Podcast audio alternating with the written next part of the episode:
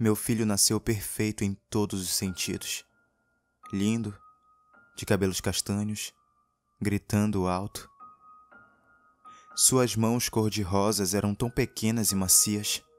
Eu adorava o jeito que elas ficavam na palma de minha mão. Eu adorava o jeito que ele balbuciava quando eu fazia cócegas em sua barriga. Eu o amava desde o momento em que o médico o colocou em minhas mãos. Eu nunca parei de amá-lo desde então. Mas às vezes, o amor de uma mãe é distorcido pelo tempo e circunstâncias, torcendo e dobrando para se adequar ao que é necessário. Às vezes o amor é um veneno, um que se acalme nossas mentes, nos levando a fazer coisas que nunca nem imaginamos ser capazes. As coisas que eu fiz pelo amor, elas me machucam apenas de pensar. Mas como qualquer veneno, o melhor tratamento é simplesmente desabafar. Eu tenho tanta coisa para dizer. Por favor, não me julgue. Jack, o meu garotinho, nasceu com fibrodesplasia ossificante progressiva. É uma doença horrível de se ver e ainda pior para conviver. Essencialmente, o corpo responde a qualquer trauma físico ao crescer um osso na área afetada. É impossível evitar ser golpeado e ferido na vida cotidiana. E ao longo de toda a vida, as vítimas se tornam ossos sólidos, seus esqueletos congelando sob o peso de cem pequenos crescimentos. E o pior de tudo, você só sabe que sofre desse mal quando já é tarde demais até que o primeiro osso cresça e se congele pelo resto de sua vida. Jack caiu quando jogava futebol na rua. Demorou alguns dias para a rigidez começar a aparecer. Mas alguns dias depois, ele já não conseguia se inclinar. Seu quadril inchou com um forte crescimento. E toda vez que ele tentava correr, ele entrava em colapso e caía no chão em agonia algo quebrado se encaixando profundamente dentro de sua pele. Os médicos não podiam ajudar. Não há cura para isso. Apenas a tortura longa e lenta de viver paralisado. Ele era um guerreiro. Ele decidiu por si mesmo que isso não impediria de ter uma vida normal. Eu assistia com horror enquanto ele passava pelo ensino médio. Ele tentava ter uma vida normal. Por algum milagre e um pouco de sorte, ele nunca se feriu. Ele conseguiu chegar até a faculdade de medicina. E ele decidiu que se ninguém pudesse curá-lo, ele se curaria sozinho. Meu filho era incrível. Isso traz lágrimas aos meus olhos apenas de lembrar como ele era. Mas infelizmente ele se machucou novamente. Ele era calouro na faculdade e eles receberam algum tipo de trote de graduação, onde todos os alunos mergulhariam em um poço de água local. Ele pensou que não sofreria nenhum mal. Eu nem sabia que isso tinha acontecido, até encontrá-lo enrolado como um feto sobre os lençóis em sua cama. Eu tinha chegado em casa do trabalho enquanto ouvi sua voz choramingar de seu quarto. Mamãe? Mamãe, é você? Socorro! Me ajude, por favor! Eu não posso me mover! Eu não consigo ver nada! Isso dói, mamãe! Por favor, me ajude! Eu não consigo me mover! Eu quase vomitei quando tirei os lençóis. Seus ombros eram anormalmente largos, a pele esticada em suas costas sua espinha estava furando sua pele. As pontas brancas saltavam de sua carne. Seus cotovelos estavam fixos contra os joelhos, enquanto se abaixava contra o próprio corpo. O pior de tudo era o rosto dele. Seu crânio estava inchado, engolindo todas as características, virando a cabeça para um nódulo indistinguível. Ele não era mais meu garotinho. Ele era um monstro. Mas então eu olhei para ele. Eu reconheci aqueles olhos castanhos, brilhantes de lágrimas. Ele ainda era o meu garotinho depois de tudo.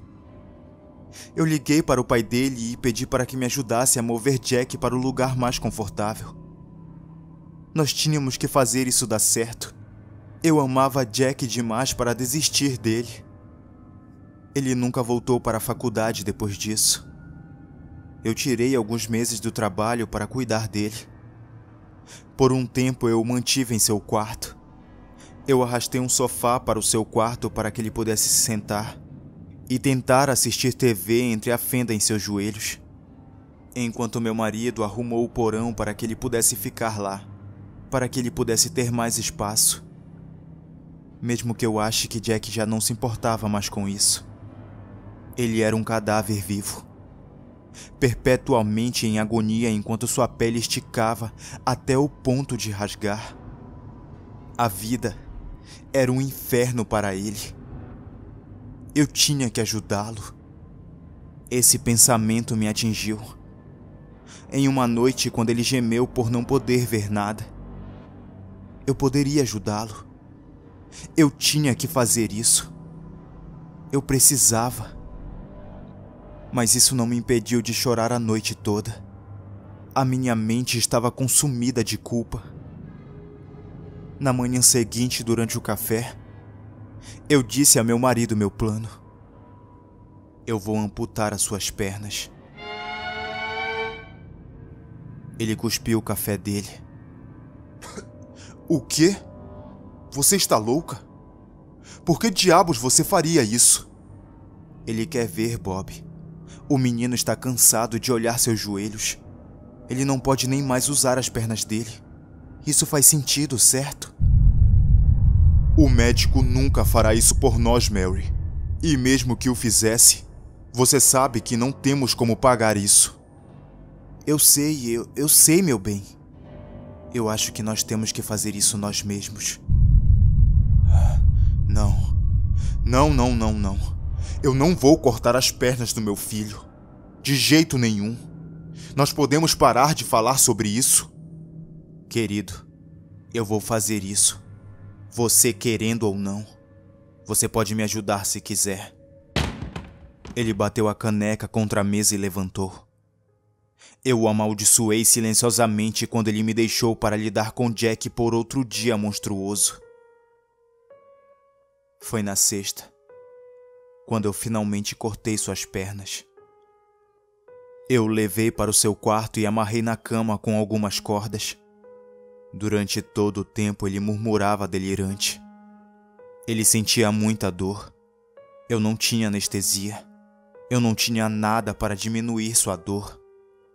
Tudo que eu tinha era uma serra e muita determinação. Eu coloquei a ponta dentada na parte de trás da sua coxa e comecei a serrar de um lado para o outro. A carne se separou facilmente. Sua pele rugosa ficou sobre a lâmina. Então eu bati no osso. E ele começou a gritar. Sua voz já estava cheia de meses de agonia perpétua. Eu continuei serrando. Demorou uma hora antes que eu finalmente conseguisse terminar. No final, ele e eu estávamos ambos cansados e suados. Então eu comecei a serrar sua outra perna meus braços ainda queimando do esforço. O amor nos dá poder das maneiras mais estranhas. Eu enterrei suas pernas no jardim, debaixo da macieira. Eu queimei o colchão e todos os lençóis sujos de sangue. Ele passou o resto da semana comigo, com a cabeça tremendo quando ele entrou e saiu em um sono de febre. Meu marido me abandonou no dia em que ele viu Jack sem dizer uma única palavra. Ele apenas empacotou uma mala e desapareceu. Jack nunca se recuperou da amputação, mas pelo menos em seus sonhos, ele já não parece mais ter dor. Talvez em sua mente, ele é saudável e livre. Mas o Jack que eu conheço é um torso, se mexendo em um sofá no porão. O Jack que eu conheço se defeca todo por não poder se mover. O Jack que eu conheço é um monstro, mas ele é meu garotinho e eu ainda o amo. O amor nos faz fazer coisas estranhas. O amor transforma todos em monstros.